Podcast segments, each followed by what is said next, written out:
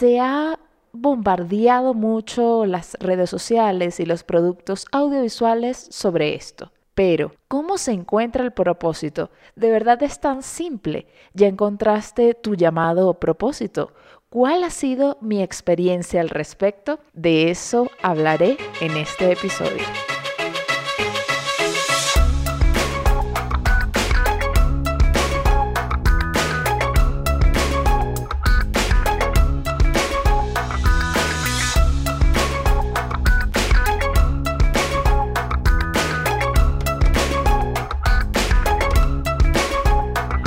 Hola a todos, bienvenidos una vez más a Descubriendo el agua tibia. Yo soy María Angélica Ramírez y te doy las gracias por acompañarme una vez más en este nuevo descubrimiento. Gracias de nuevo a Manuel Guinán por la música de este episodio, por si acaso.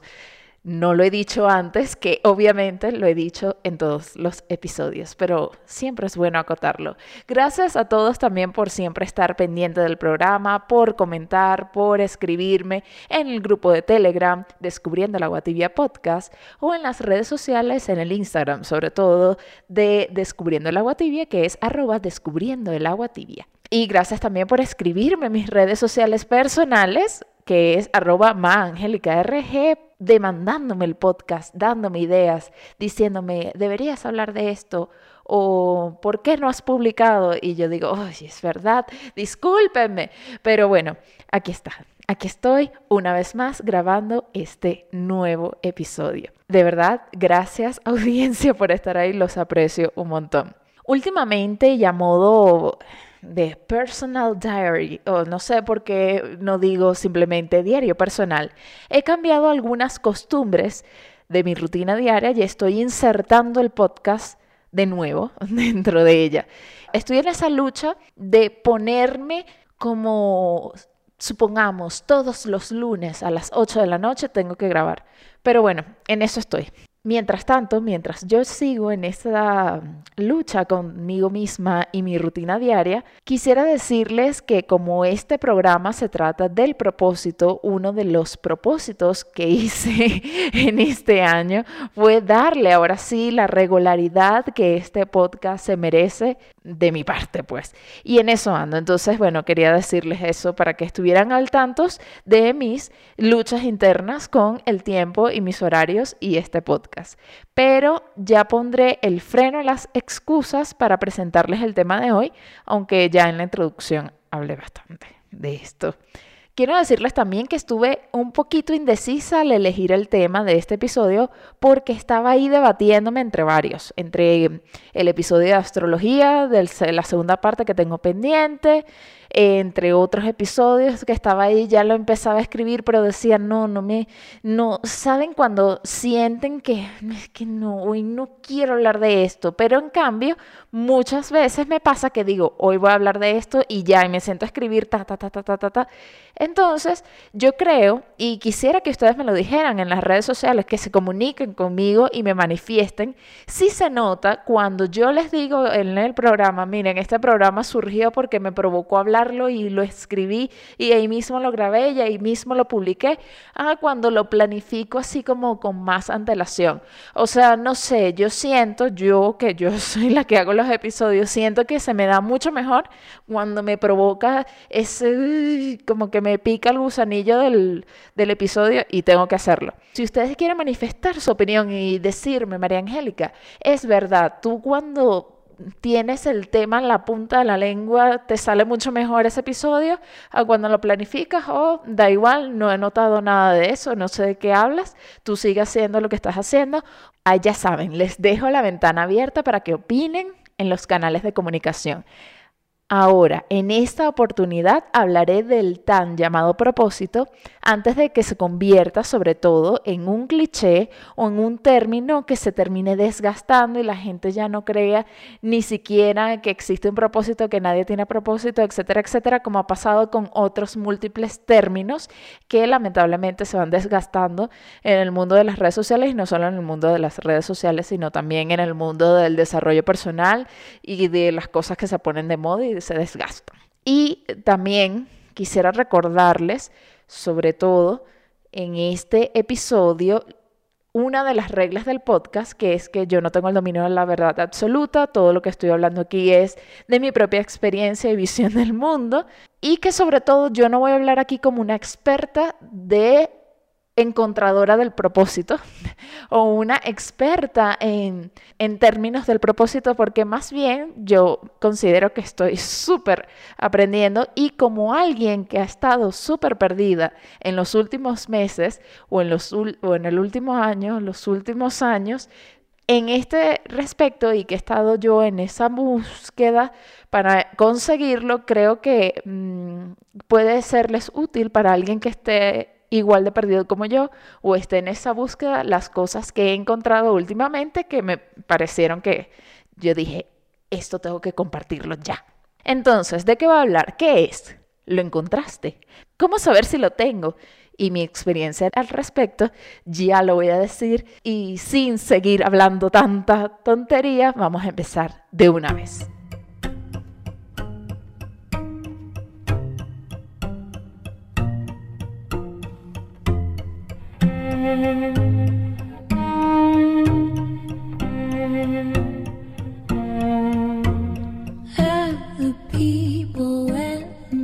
Bueno, ¿qué es el propósito? Primero, yo lo que hice fue buscarlo en Google.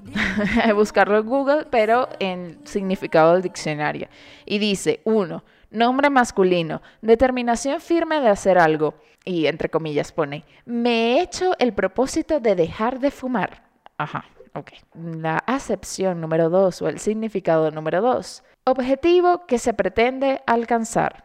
Entre comillas. El propósito de este tratado era impulsar el conocimiento de la lengua griega, escoger los autores griegos que deberían ser impresos y solucionar las cuestiones filológicas que planteaban las ediciones. Y también encontré, según David Tornet, que tiene un blog en internet, él dice que el propósito de vida es una declaración personal que cuando se cumple nos lleva a estado de máximo bienestar. Hay quien le llama felicidad, bienestar, comprensión o satisfacción. Y tú seguro que tienes tu propio nombre para él. El propósito es algo que suele suceder para que pasemos a ese estado positivo. Ok, lo, perdón por la manera de leer, pero me dio risa y me provocó leerlo así. Entonces, claro, tenemos aquí como un significado un tanto etéreo, así como que cuando lo sepas, lo sabrás, tendrás felicidad. Y también el significado del diccionario que es como un objetivo a alcanzar. Ok, perfecto. Luego me puse a buscar en términos empresariales, por decirlo así, y encontré estos significados de entrepreneur. Y el primero es propósito, uno. El propósito de una empresa es su razón permanente de existir. Es el por qué haces las cosas, la columna vertebral de la cual dependemos para tomar decisiones, ya sea en la vida diaria o cuando el tema es crucial. Con un propósito podemos discernir entre decisiones que son correctas y generan valor real de aquellas que son simplemente fáciles o incluso técnicamente elegibles. Esto tiene mucho más sentido, es como tu razón de ser. Bueno, aquí dice de la empresa, pero lo puedes aplicar para ti mismo. Y luego yo dije, no, quiero ahora en qué se distingue entre la misión, la visión, y aquí está. Dos, la misión. La misión es lo que la organización desea lograr en un periodo específico de tiempo. Si el propósito es el por qué haces las cosas, la misión se trata del qué cosas haces. Una buena misión debe describir qué es lo que hace la empresa y lo que no tanto el presente como el futuro, debe proveer un enfoque a la dirección y sus colaboradores. En resumen, una buena misión de una empresa debe de 1. Incluir temporalidad. 2. Describir el negocio en el que se opera. 3. Definir el cliente. 4. Métrica bajo la cual se define el éxito.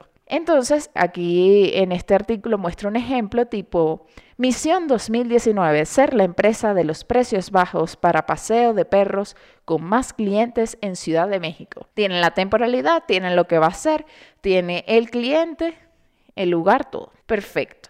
Entonces, aplicándolo esto, muchas veces, y lo digo a mí misma, me pasó, confundimos el propósito con la misión. Y cuando es a nivel personal, como me pasaba a mí, yo confundía el propósito con la profesión. Entonces, aunque tú tengas tu columna vertebral, yo pensaba que ese propósito era ser músico, ser médico. Entonces, claro, se confundía con la profesión. Y tal vez no sea tan así. Entonces eso también me ayudó luego a entenderlo, porque yo al principio, y me estoy adelantando un poco, buscaba cómo eh, seré podcaster y entonces ese será mi propósito en la vida. Y yo decía, no, pero, pero me estoy cerrando a muchas otras posibilidades. Y ahí está, aquí me lo está diciendo, estoy teniendo ahorita una iluminación al releer lo que había investigado, pero me parece muy bien. Igual voy a diferenciarlo de la visión, porque siempre me confundía entre misión, visión y ahora con propósito. La visión es, en este caso, la visión de una empresa describe sus planes, el mundo, sus clientes y sí misma. Es decir, indica cómo le gustaría que el mundo fuese en algunos años. Esto incluye una idea de qué cambios quiere ver en el mundo. También cómo se imagina que la vida de sus clientes mejora. Y por último, describir qué tipo de organización le gustaría ser, aunque esto es lo menos importante de la visión. Entonces, en este caso tenemos que la visión es como algo al futuro. Es como que yo diga, no, me gustaría que cada persona, supongamos que yo vendo, no sé, muebles, tenga un mueble cómodo en su casa y que disfrute de la comodidad de su hogar y nosotros ser la organización más grande y la referencia en muebles a nivel global. Eso es en las empresas con la visión, es algo como a largo plazo. Perfecto, entonces la conclusión de esto es que el propósito es la razón de existir, la razón de existir de una organización, el por qué haces las cosas, la misión es lo que haces para alcanzar tu propósito en un periodo de tiempo concreto y la visión es la realidad que le gustaría ver a la empresa en torno al mundo, sus clientes y ella misma. Entonces, poniéndolo en términos personales, pudiéramos decir que el propósito es eso, es la razón de ser de la persona. La misión eh, puede ser la profesión o puede ser las cosas que hagan en un periodo concreto y determinado que tengan mucho que ver con la razón de ser de la persona. Y la visión es cómo se ve esa persona en, por ejemplo, cinco años, que dice, yo me veo viviendo en tal lugar, de esa persona. Esa es la visión.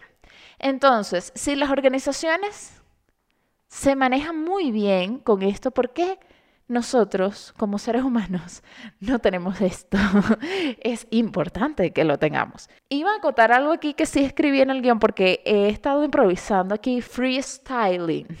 Y quería como que decir, y es como un regaño a mí misma público, que yo antes pensaba que la misión y la visión empresariales que uno leía en una página web o que uno leía, no sé, en una parte, de hecho, incluso cuando yo lo estudié en la universidad y me dijeron, no, esto es la visión, esto es la misión, y en teoría te redactaron hacerlo y a mí en un momento se me olvidó, lo voy a reconocer y luego siempre buscaba a ver cómo era que se escribía. Yo pensaba que eso era una tontería, que era como decimos pura paja y que no servía para nada. Imagínense, muchas veces pienso y miro atrás de lo que yo pensaba, sobre todo en esa época, y me digo, ¿por qué yo estaba tan desorientada? ¿Qué me pasaba? Dios mío, porque nadie me agarró por los hombros y me zarandió así, ¡ah! Reacciona. No, no, nadie me hizo eso. Me tocó a mí misma zarandearme. Pero bueno, era algo que quería decir. Por si acaso alguien que me esté escuchando, seguro, yo estoy segura que ustedes son mucho más maduros e inteligentes que yo. Pero si alguna vez pensaron eso, no están solos. Yo también lo pensé. Y si nunca pensaron que era una tontería, imagínense.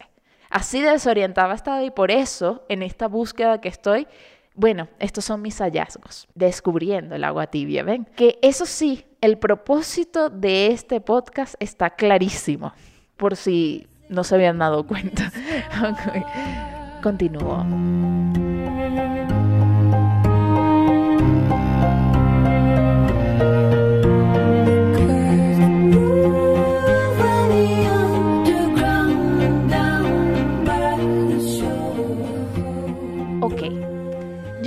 Hice esta pregunta también para esta sección. ¿Cómo saber si yo tengo un propósito? Y yo creo que esta es una pregunta un tanto tonta. o no sé si tonta sea la palabra, capaz la palabra sea redundante. Creo que la gente que lo tiene sabe que lo tiene. Y la gente que no lo tiene no sabe que no lo, tiene hasta que se lo pregunten y ahí se da cuenta que no lo tiene. Creo que es algo así, no sé si me expliqué. Yo al principio pensé buscar en internet, si soy sincera. Así un articulito tipo, ¿cómo saber si tengo mi propósito? Señales de que tienes tu propósito. Cinco maneras para determinar cuál es tu propósito con este artículo.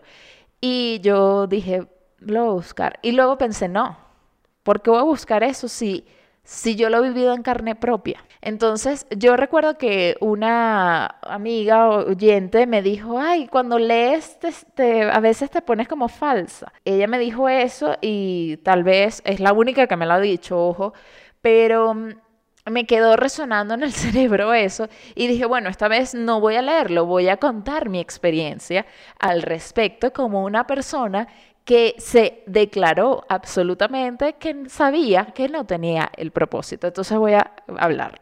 Además que me parece, en este caso, otras veces no, obviamente que sí es oportuno que yo cuente mi experiencia.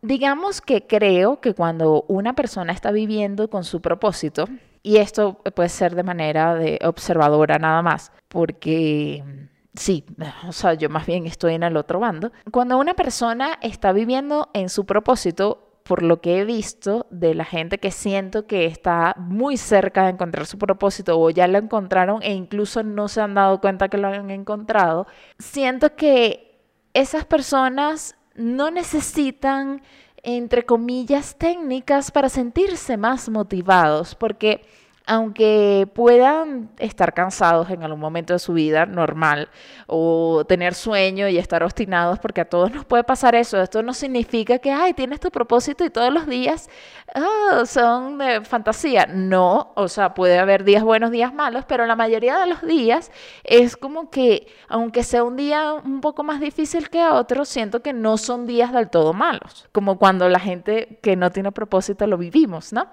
Entonces, ellos no tienen que buscar a cada rato, ay, ¿cómo me motivo para hacer esto? No, o sea, ellos saben lo que tienen que hacer. Eso, eso es muy clave, saben lo que tienen que hacer. Y cuando no saben, saben que tienen que aprender a saber lo que tienen que hacer. Pero no siento que están como el barco a la deriva, que se hunde un poco cada día.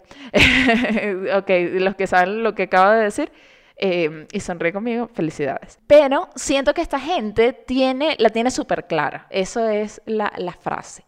La gente con visión y propósito tiene como esa llama interna que le dice que tienen que mejorar o en tal o cual disciplina, que siempre están súper enfocados en lo que tienen que hacer, incluso pueden denominarse en algún que otro caso workaholics, porque andan pendientes de esa cosa que les gusta siempre, llegando o no a pasarse de la raya. Pero ojo, ojo, ojo. Yo no quiero decir que la gente que tiene propósito es workaholic.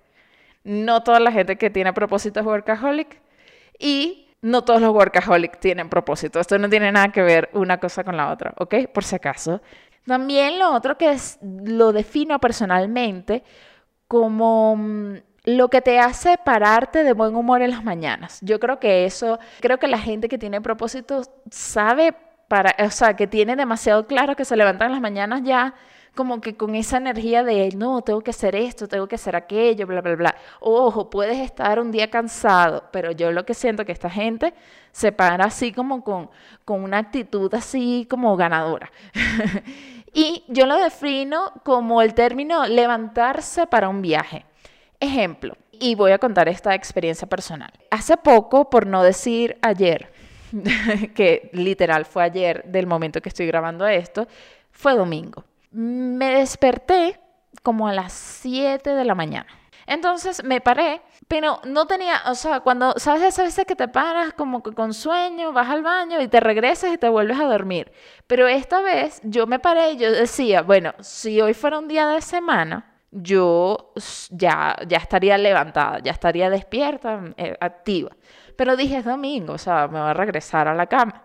¿Qué pasa? Me ha pasado exactamente lo mismo un martes, por decir un día random. Y no tengo esa energía. Y es raro porque yo sabía que era domingo y ya tenía en mi mente como que, ay, bueno, hoy voy a hacer esto, hoy voy a hacer aquello, quiero hacer esto otro.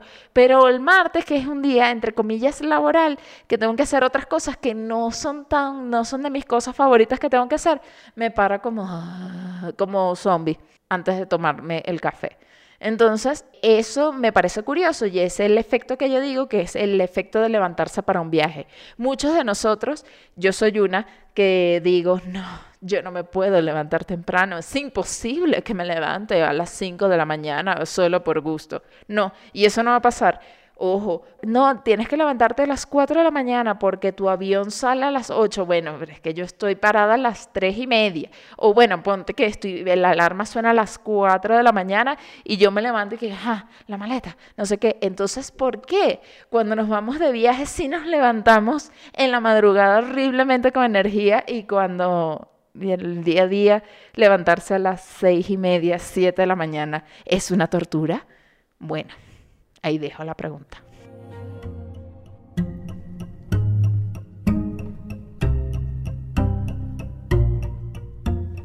Otra señal que pudiera decir que he vivido en carne propia, pero en este caso es una señal de que no tienes el propósito, es que, como ya lo dije, sientes que estás como un barco a la deriva, que no tiene rumbo y no sabes que estás esperando como, no sé, como una señal o algo, o que si cambia el rumbo tú ahí, no sé, medio, medio haces algo, pero no estás como a la expectativa, pero no tienes ninguna, mm, no sé, estás ahí como flotando. Y luego, cuando estás ahí flotando y miras hacia atrás y han pasado dos, uno, años, meses o X cantidad de tiempo y te preguntas, ¿y qué hice yo? Ya se un año. ¿Y qué hice yo? Eso es como, bueno, a mí me ha pasado varias veces y es horrible. Y eso es porque simplemente no tienes un objetivo claro, no sabes en dónde estás yendo y es desesperante y desesperanzador. Quizás tenga más ejemplos de esto, pero por ahora estoy acá. Estos son.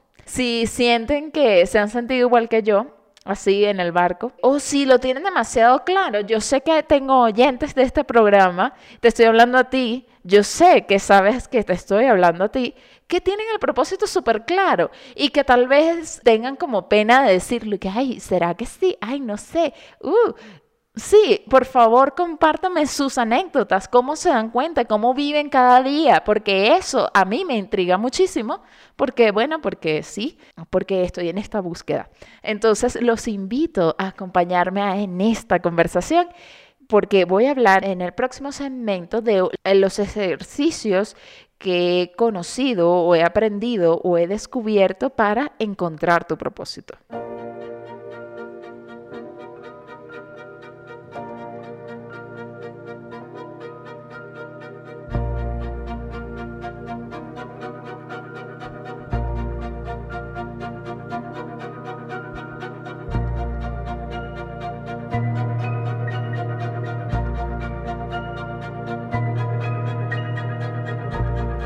Segmento es los ejercicios que descubrí para encontrarlo. Ok, durante la búsqueda que empecé durante más de un año, voy a decirlo, encontré un autor que he citado aquí muchísimas veces, que se llama Sergio Fernández, y me topé con sus ejercicios que los voy a mencionar porque son súper buenos y quizás ustedes, los que se sientan perdidos, lo puedan hacer en casa y tomarse un minuto, bueno, en realidad es como una hora para escribirlos o pensarlos. Bueno, tal vez si yo digo una hora, ustedes se van a, asustar.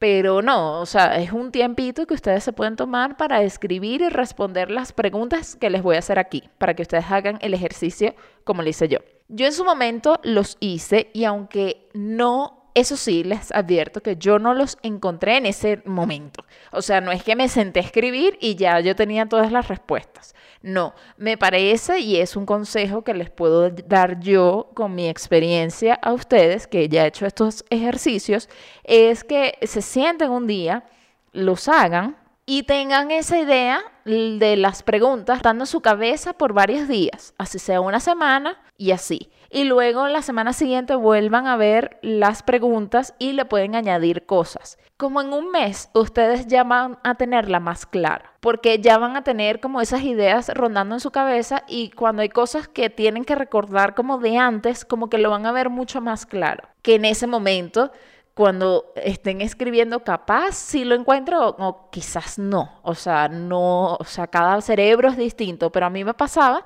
que a mí siempre cuando me preguntan puntualmente algo así que me interpela, que estoy entre la espada y la pared, y me dice, María Angélica, ¿cuál es tu color favorito? Y yo no me acuerdo, que no sé, ¿cuáles son los colores? No los recuerdo. A mí me pasa eso. Entonces, por eso luego, después del rato, no sé, estoy que sí, lavando los platos y digo, ¡Ah! hubiera dicho que era el vino tinto. Entonces por eso se los digo. Pero entonces vamos a empezar ya sin más preámbulos con los ejercicios. Lo que tienen que responder en un papel o en una hoja de Word o como ustedes quieran hacer estos ejercicios es lo siguiente. Uno, si tuviera todo el dinero del mundo, ¿qué haría?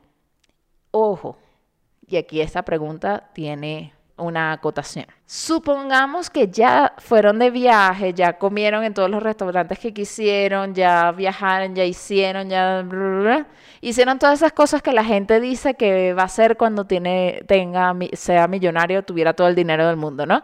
Ay, que le daría tanto a mi mamá, que le iría no sé en dónde, que conocería. Ajá, después que hiciste todo eso, perfecto va a llegar un momento que vas a decir, ajá, ¿y ahora qué hago con todo este dinero que sigue? Que no es que se me acabó, tienes todo el dinero del mundo. ¿Qué harías después de que viajaste, hiciste, comiste, vacacionaste, hiciste todo lo que te dé la gana? Va a haber un punto que vas a querer hacer algo, que es escribir. La pregunta dos. Si te quedaran tres años de vida, ¿qué harías? Esa es la pregunta número dos. Si tuvieras la certeza del éxito garantizado en la siguiente actividad que te propongas, ¿qué harías? Lo pongo con otras palabras.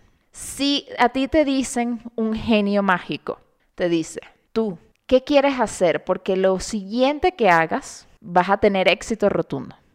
¿Qué harías? Entonces alguien dirá, sería cantante porque siempre quise cantar, pero tengo mala voz. No, pero el genio te dijo que serías exitoso rotundo. Bueno, ya, algo, piensen en eso. La cuarta, ¿qué actividad te gustaría hacer independientemente que te paguen o no? ¿Qué actividad harías? No importa si te pagaran o no. Cinco, ¿qué disfrutas haciendo? Así sea echarte. Ajá, escriban todo eso. O sea, no es que es una respuesta. Pueden escribir, me gusta ver televisión. Ok, ajá. Pero quitando eso, ¿qué otras actividades, además de ver televisión, te gustan hacer? Sí, porque eh, yo no sé, siempre pienso que tengo como un alumno rata. no sé por qué, yo sé que ustedes audiencia no son así, ustedes son maravillosos, pero siempre tengo en mi mente que tengo un alumno rata que me dice, profesora, y si yo no quiero hacer nada, bueno, escríbelo igual, no me gusta hacer nada, soy un flojo o una floja. ok, ya. Después de que flojeaste, ajá, luego te va a provocar hacer algo. Ok. Siguiente, creo que es la quinta, la sexta. Esta me gusta mucho. Escribe tres libros de no ficción que te gustaría haber escrito tú. No es que es Harry Potter, no, no, no, no, no es Harry Potter. Yo voy a poner los ejemplos de mis ejemplos que yo escribí en su momento para que vean la cosa.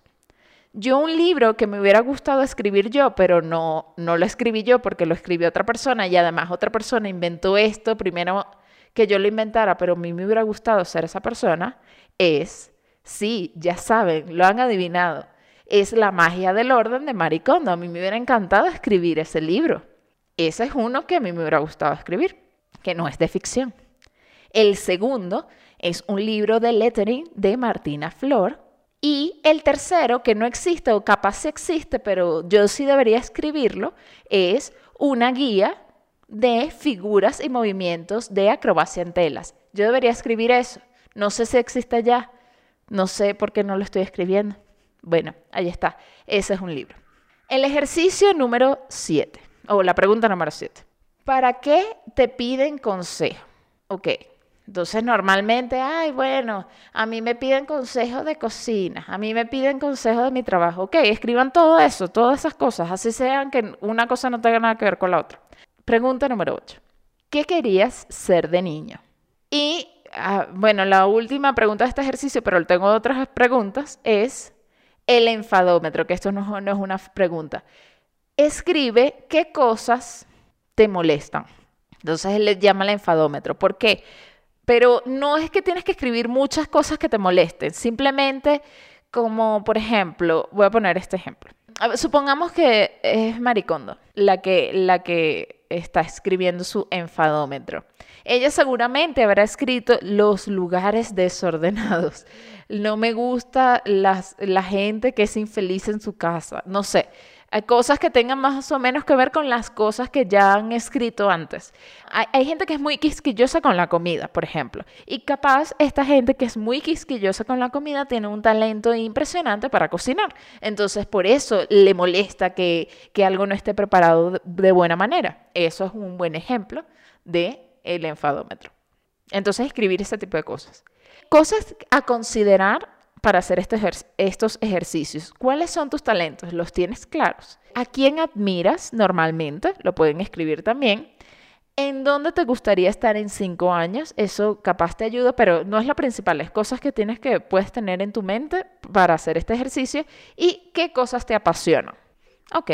Una vez que hayan escrito eso y lo hayan revisado, y si por alguna razón no tienes nada claro porque tus respuestas son muy diferentes a cada otra pregunta y no es que haya un hilo conductor que tú sientas, mejor dicho, que haya un hilo conductor y no estás aún seguro de tu pasión ni de tu propósito, descuida. A mí también me pasó. Por eso tienes que seguir escuchando el siguiente segmento de este podcast.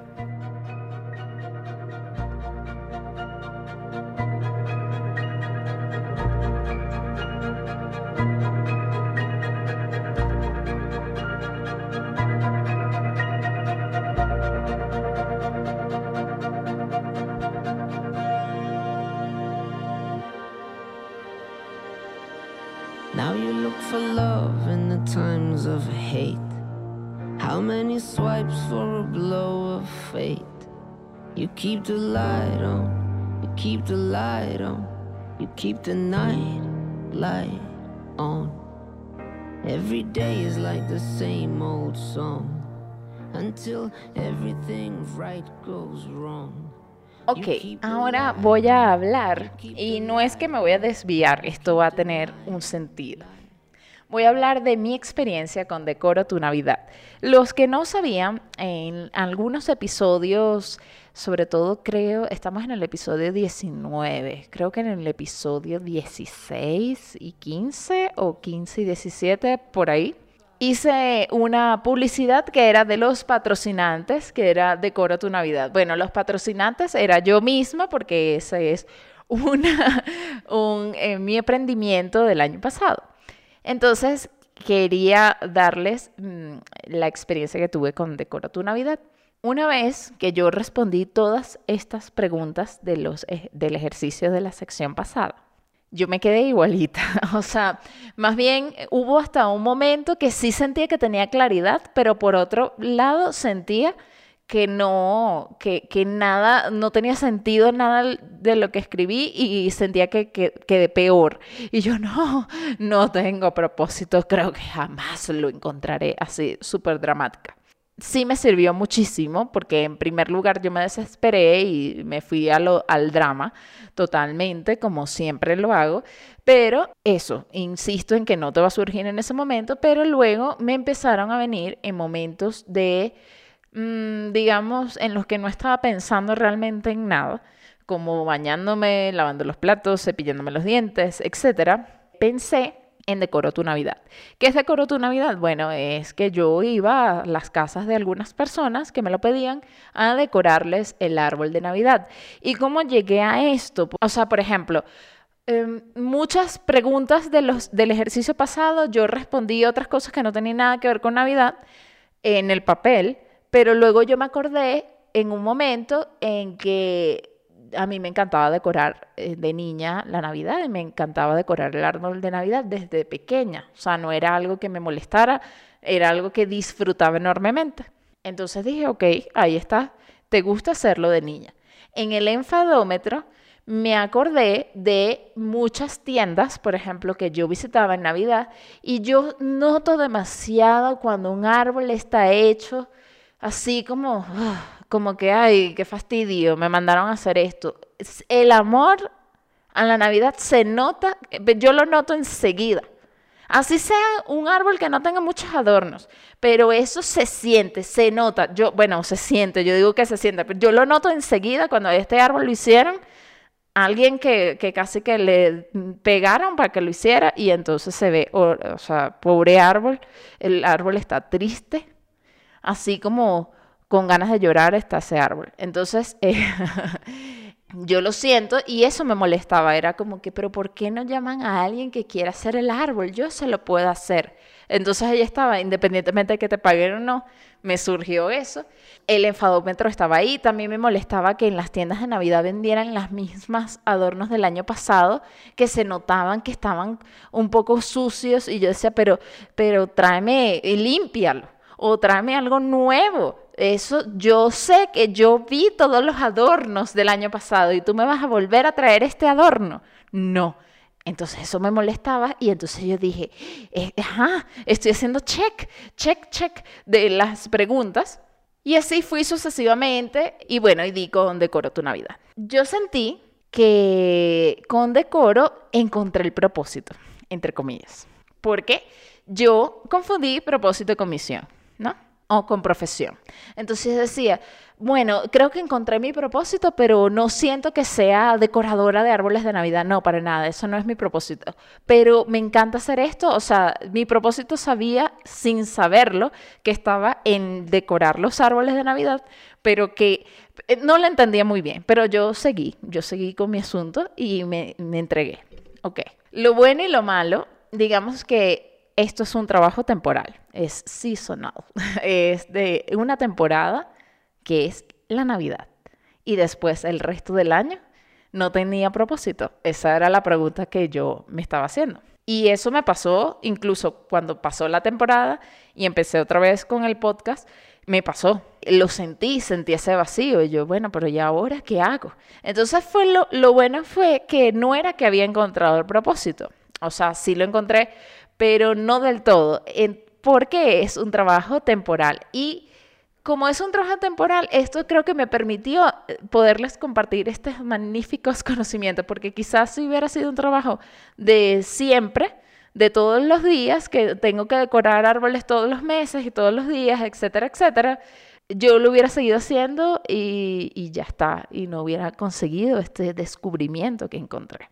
Entonces, ya que hablé de mi experiencia un poquito de Decora tu Navidad, voy a hablar de cómo creo que ahora sí estoy cada vez más cerca de encontrar mi propósito. Y esto ha sido después de que tuve una conversación con una gran amiga que me lo aclaró con una técnica que ella tiene buenísima. Ya se las voy a contar.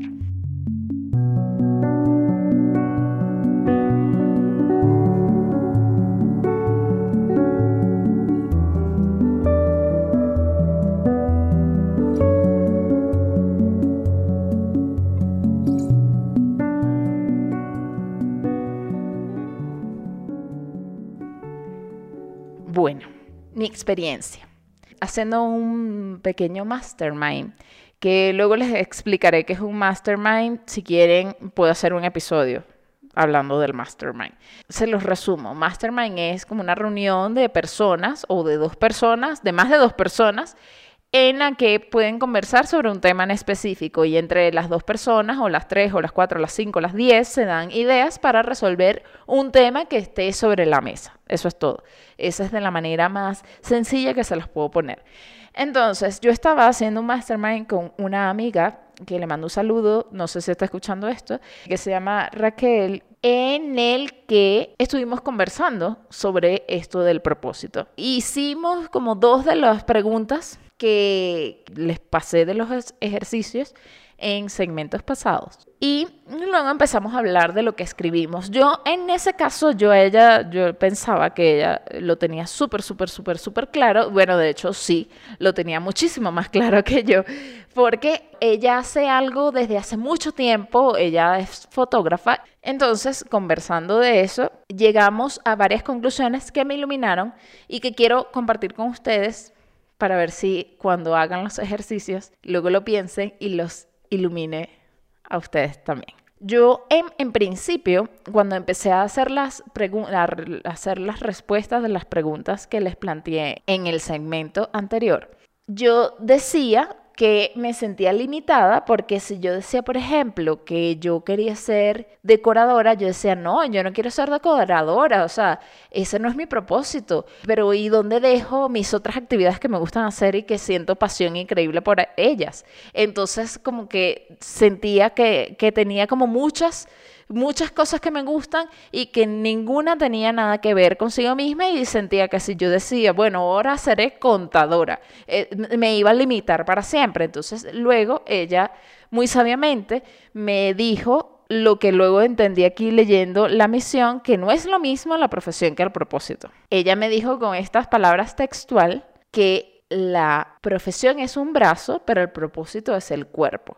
Y en este caso, eh, como decía, la columna vertebral que te hace tomar las decisiones no es la profesión, es esa cosa, el propósito. Y yo estaba buscando ahora la profesión, no tenía nada que ver, y entonces estaba perdidísima. Entonces eso me relajó en primer lugar. Sentí una paz interna porque dije, ah, ok. Luego ella me recordó que hay profesiones que no sean, que no existen todavía pero que en dos, tres, cuatro, cinco, diez años van a existir.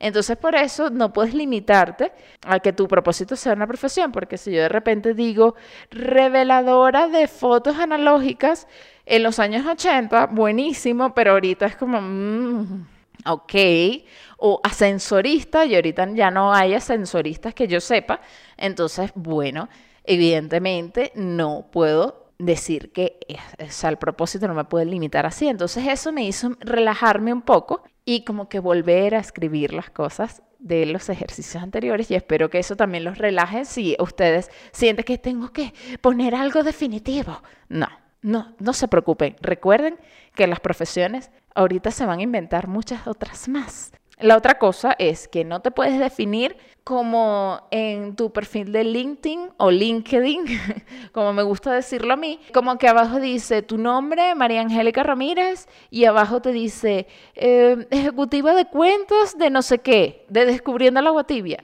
Eso no te define realmente, entonces eso también relájense por ahí. Luego, ella me hizo una pregunta muy buena. ¿Qué era lo que más me gustaba de Cobra tu Navidad? Y yo le respondí. Cuando yo le respondí entendí todo, porque hay, había, y esto es lo que le pido que hagan ustedes después que hagan los ejercicios, es que va a ver y van a encontrar cuando se pregunte qué es lo que más me gusta de la respuesta de la primera pregunta, qué me gustaba hacer de niña o qué es lo que me da pasión, etcétera, etcétera, etcétera, va a haber un punto en común con todas las respuestas. Y ese punto en común es la columna vertebral de todo lo que ustedes les gusta hacer, que es más o menos lo mismo. Es como que encontrar el concepto de la esencia. Tal vez se lo estoy poniendo muy vago, pero voy a tratar de hacer ejemplos. Si alguien pone que le gusta pintar, que le gusta cantar y que le gusta hablar en público, entonces, la gente pensará, bueno, ahorita hay un patrón bastante claro, eh, pasa cuando hay gente que tiene más como que cosas diferentes, ¿no? Pero en este, más bien que diga, ay, la persona le gusta mucho hablar en público. No, la esencia capaz de esta persona que le gusta pintar, hablar en público y no me acuerdo cuál fue la otra que dije, cantar, es que le gusta expresar lo que esa persona de dentro quiere decir a los demás, por decir algo. Entonces supongamos que ya no quiera cantar, pero esa persona va a encontrar la manera de expresar lo que ella quiere decir de otra forma, ya sea tomando fotos, por ejemplo, ya sea, mm, no sé, a través de las redes sociales. El propósito de, no sé, X persona es que le gusta que la miren, por ejemplo, o sea, esto no, es, no creo que sea un propósito real, pero yo estoy inventándome uno. Entonces esta persona va a hacer de todo para que la miren, va a postear en sus redes sociales, va a no sé qué, se va a vestir estrafalariamente. Todas las cosas que giran van a tener el núcleo que es que esa persona busca atención, por ejemplo. Voy a poner un ejemplo como si yo fuera maricondo. Capaz, el propósito de maricondo no es ordenar. O sea, porque a veces nos quedamos como en lo obvio, ¿no? Ay, no, es que ella ordena mucho, ella limpia mucho. Ese, el propósito de ella es limpiar. No, no, no, no, no. No, ese no es el propósito de ella. Porque capaz por X razón ella deja de limpiar. O lo que realmente le molesta, que escribió en el enfadómetro e, este maricondo de ficticia que yo me estoy haciendo, su propósito es encontrar la paz interior, por decir. Entonces ella también puede disfrutar de la meditación, de hacer yoga, de conversar con alguien que tenga un problema y aliviarle. Entonces capaz, realmente el propósito de ella es encontrar la paz interior. Eso es un ejemplo. Entonces, ven, ese mismo núcleo puede manifestarse de diferentes maneras. Y la otra cosa es que, por ejemplo, podemos tener una misma profesión, que voy a poner el, ejemplo de la fotografía, ah, tengo dos fotógrafos, pero capaz, y los dos son muy apasionados, pero capaz el propósito del fotógrafo A sea uno muy diferente al del propósito del fotógrafo B, pero comparten la misma profesión. O también pueden ser que dos personas compartan un propósito muy similar, que sea, no sé, me invento, redescubrir el niño interior. Pueden ser que esas dos personas tengan el mismo propósito, pero lo manifiesten con sus talentos y sus habilidades y sus gustos en dos cosas diferentes, como que una persona trabaja con niños, supongamos, y la otra persona hace, no sé, teatro, no sé, me invento. Lo que quiero decir es, no sé si, yo espero, Dios mío, que me esté explicando bien, se lo pido a los astros, que, que pueda expresarme como de la manera que yo quiero expresarme y que se entienda a ustedes que es que luego que hacen esos ejercicios encuentren el núcleo, porque va a haber un núcleo que puede resumirse en una frase, que puede resumirse en cuatro palabras, que sea lo que más les guste. Y a mí porque me da como miedo decirlo, no sé por qué estoy así como tan penosa, pero realmente lo que yo, ella, al yo decirle, no, lo que me gusta de Coro Tu es despertar la ilusión de la Navidad, pero eso fue lo primero que, dije. Pero detrás de ese despertar la ilusión de la Navidad había otra cosa más profunda. Tienen que ir como una capa más abajo. Y ahí van a encontrar que eso que estaba ahí lo pueden encontrar en la otra actividad que puede ser súper diferente, lo pueden encontrar igualito. Pueden sentir lo mismo. Y así fue como yo me acerqué un poco más para encontrar el propósito y creo que lo estoy logrando. Entonces ya van a ver lo que concluí.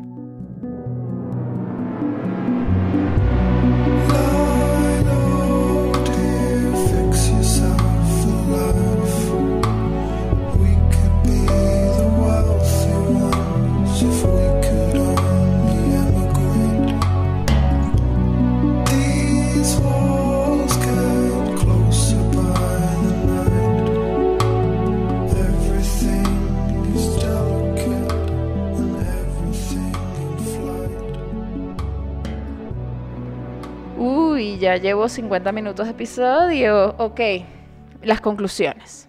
Lo siguiente.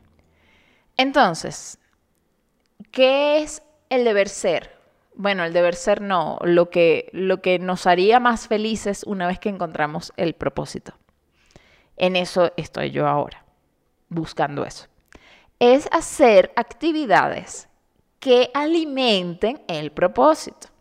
Si tu propósito es encontrar el brillo y la luz interior de una persona. Estoy poniéndome muy mística, pero estoy inventándome un propósito.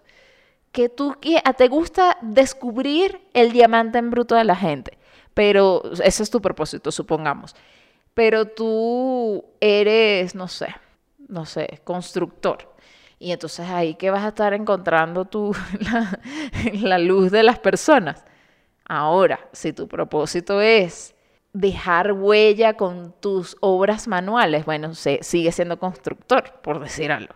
Ahora, debemos, y eso es como que ya una vez que lo descubrí, ah, ahora voy a ir en ese camino y espero hacerlo, pues. Todavía no es que, ay, lo logré, muchachos. Espero un día decir, ya lo logré.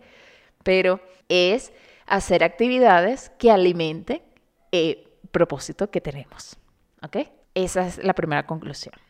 La segunda era, yo escuché mucho hablar de, de la película Soul y y decían como, no, hay gente que decía que no, que era mediocre porque su propósito debió ser ser instructor de jazz, qué sé yo, no sé. Y no, o sea, lo que parte de lo que te quería decir, el, creo que la película, o lo entendí ahorita, no lo sé, o tal vez estoy inventándome y, me estoy proyectando en la película, es eh, ese núcleo que al final ni siquiera te lo verbalizan. Que encuentres esa cosa que, que sí te da ese, ese valor, esa, esas ganas de levantarte temprano por las mañanas. Y la otra eh, película que me acordé fue la del origen de los guardianes. Hay una parte que Santa Claus le dice a Jack Frost cuál es su núcleo en eso que al final Santa Claus dice que su núcleo es el asombro, el asombro que sienten los niños cuando ven el regalo y ¡Ah! ese es el, verdadero núcleo de Santa Claus. Bueno, cada, cada uno, una vez tengan su propósito, encuentren este núcleo, más o menos imaginándose la película El origen de los guardianes. Si no la han visto, por favor, es un regalito. Es una película un poco para niños, pero es muy linda, de verdad. A mí me encanta. Está en mi top ahí de animación. y la otra cosa es que una vez que encuentren esa frase o esas palabras claves de su propósito, vuelvan al principio del episodio y escriban ahora su misión y su visión, cómo se ven en cinco años y qué quieren hacer para hacer esto. Creo que además mis otras conclusiones es que me encantó que lo escribí aquí, no me acordaba, es que, ok, que ya lo encontraron, hagan dinero con eso. Regálenle al mundo su don. Regálenle al mundo su habilidad. Muéstrenlo. Muestren lo que quieran hacer. Muestren su superpoder. Y eso, o sea, esa es mi, mi, recomendación. Yo espero poder lograrlo en algún momento. Pero si ustedes ya lo tienen, están a puntito así, ya, de conseguirlo, o ya lo tienen, pero no sabe que lo tenían, por favor, muéstrenle su don al mundo. Voy a comentarles, voy a hacer una anécdota antes de cerrar, que es súper snob. La, anécdota es, o sea, si yo la cuento, la voy a contar sin el esnovismo y luego la cuento con el esnovismo. Em, hay una frase que yo leí en una pared. Está este filósofo alemán que se llama Immanuel Kant, que tiene una frase, creo que también tiene un libro titulado así, pero no, no hallé, porque no soy súper bruta, o sea, perdón, soy súper inculta en estos términos de la filosofía, etc. Pero, mm, bueno, le voy a contar la anécdota bien, porque si no, no, no tiene sentido. Entonces sí, le voy a contar la anécdota Snob, lo intenté decírselas, pero seguro lo corté, lo edité porque me confundí yo caminando una vez por Harvard, así literal, esto, pero solo he ido a Harvard una vez, o sea, tampoco crean, pero suena así como, como una vez caminando por Harvard. Vi una frase inscrita en una pared que era como, eh, ese edificio tenía algo que ver con algo alemán, no lo sé, porque tenía varias inscripciones en alemán. Pero me acordé de una que incluso publiqué en mi, en mi Instagram, que decía, du kannst, denn du sollst. Y eso traducido a mala manera, como yo lo puedo traducir, significa porque puedes, entonces debes. Y eso me quedó en mi mente, primero porque lo entendí y entonces fue como, ¡Ah! entendí lo que decía en alemán en y entonces me, me emocioné. Luego averigüé que era de Kant y luego entendí que es una frase que luego en Google sale como que porque puedes, debes. Algo así creo que lo traducen pero me quedó resonando, entonces es como que si puedes hacer algo, si tienes el don para hacerlo, hazlo, es tu deber hacerlo, porque no hay nadie que lo pueda hacer mejor que tú. Y si todavía no sabes qué es lo que nadie puede hacer mejor que tú, porque todos somos únicos, te invito a que los descubramos juntos o que lo descubras tú como quieras. Pero eso, si hay alguien experto en Kant y en la filosofía que quiera decirme, María Angélica, qué barbaridad acabas de decir, eh, por favor lo invito a que lo diga y me corrija y yo luego lo pondré en un bonus o en otro episodio. Así que saben que siempre están abiertas las ventanas de comunicación con mucho respeto y con mucha educación para complementar, para opinar y para decir lo que ustedes quieran.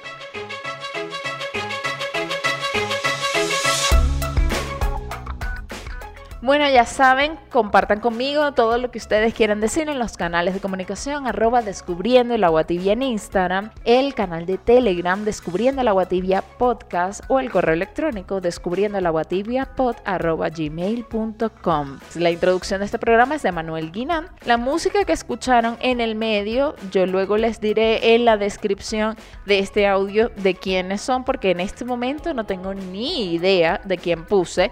Y también planteo para ti que te quedaste hasta este minuto en este programa que justo el día en que estoy grabando estas palabras me entero de la triste, triste noticia de que Daft Punk se separa. Uno de mis grupos favoritos desde siempre y alguien, un oyente de este programa, me escribió que dijo, ¿por qué no hablas de eso en un episodio? Y dije, mm, puede ser, lo he pensado.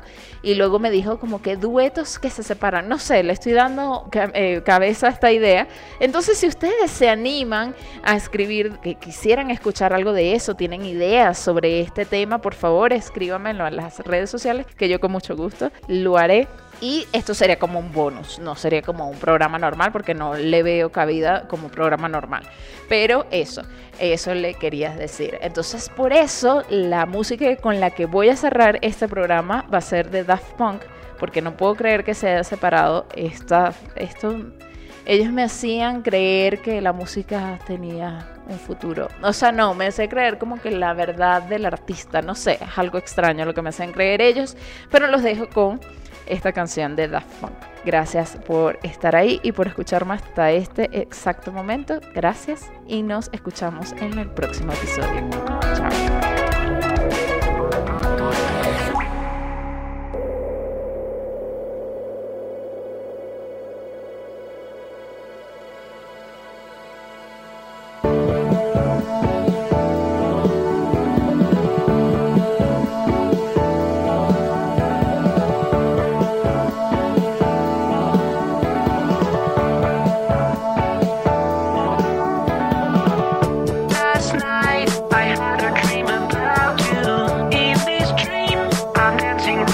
I